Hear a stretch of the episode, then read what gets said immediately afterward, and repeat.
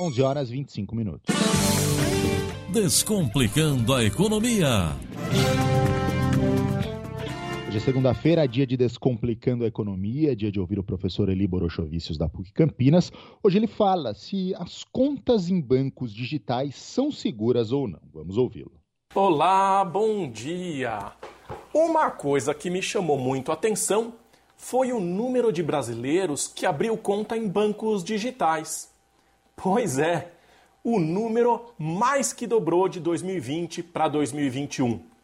Um estudo da Akamai Technologies ouviu mais de 100 mil brasileiros correntistas e concluiu que 31% dos brasileiros fazem uso de contas digitais, contra 14% no ano passado. Três bancos já passaram das dezenas de milhares de contas.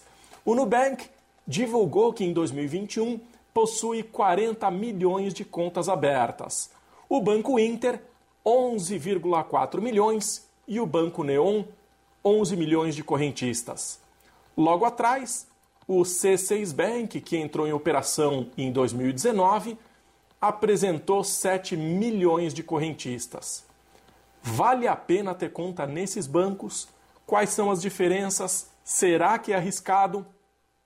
Se o contato pessoal com um gerente em uma agência física ou por meio de atendimento individualizado por troca de mensagens instantâneas for fundamental para você, possivelmente os bancos digitais não são a melhor alternativa.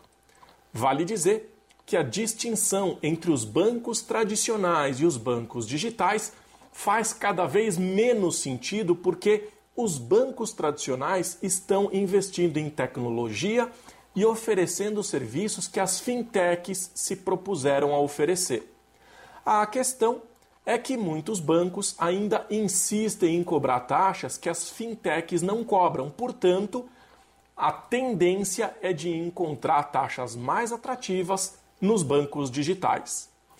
A legislação é mais branda com as fintechs, com custos regulatórios mais atrativos, o que permite a elas oferecerem produtos mais baratos e com maior agilidade.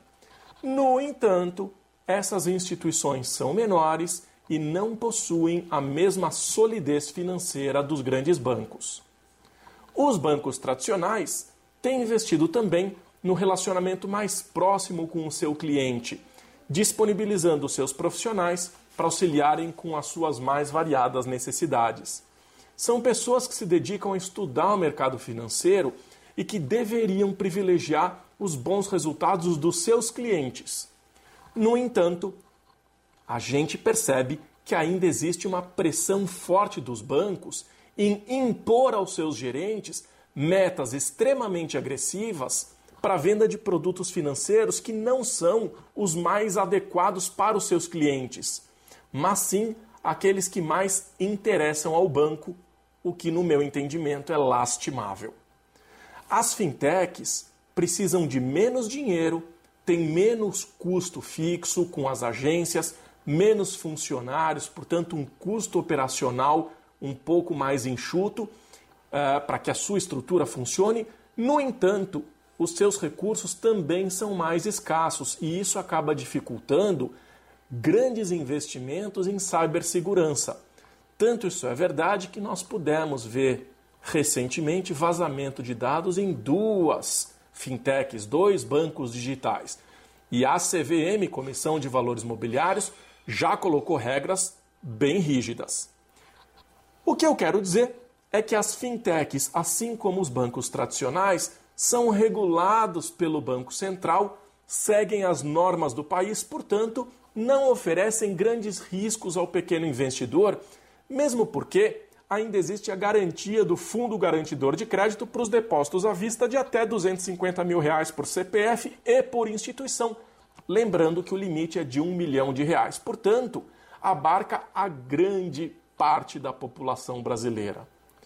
A pergunta que fica: você precisa de um banco para quê?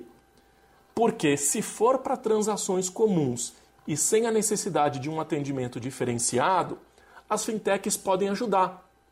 assim como os bancos tradicionais que oferecem os serviços digitais.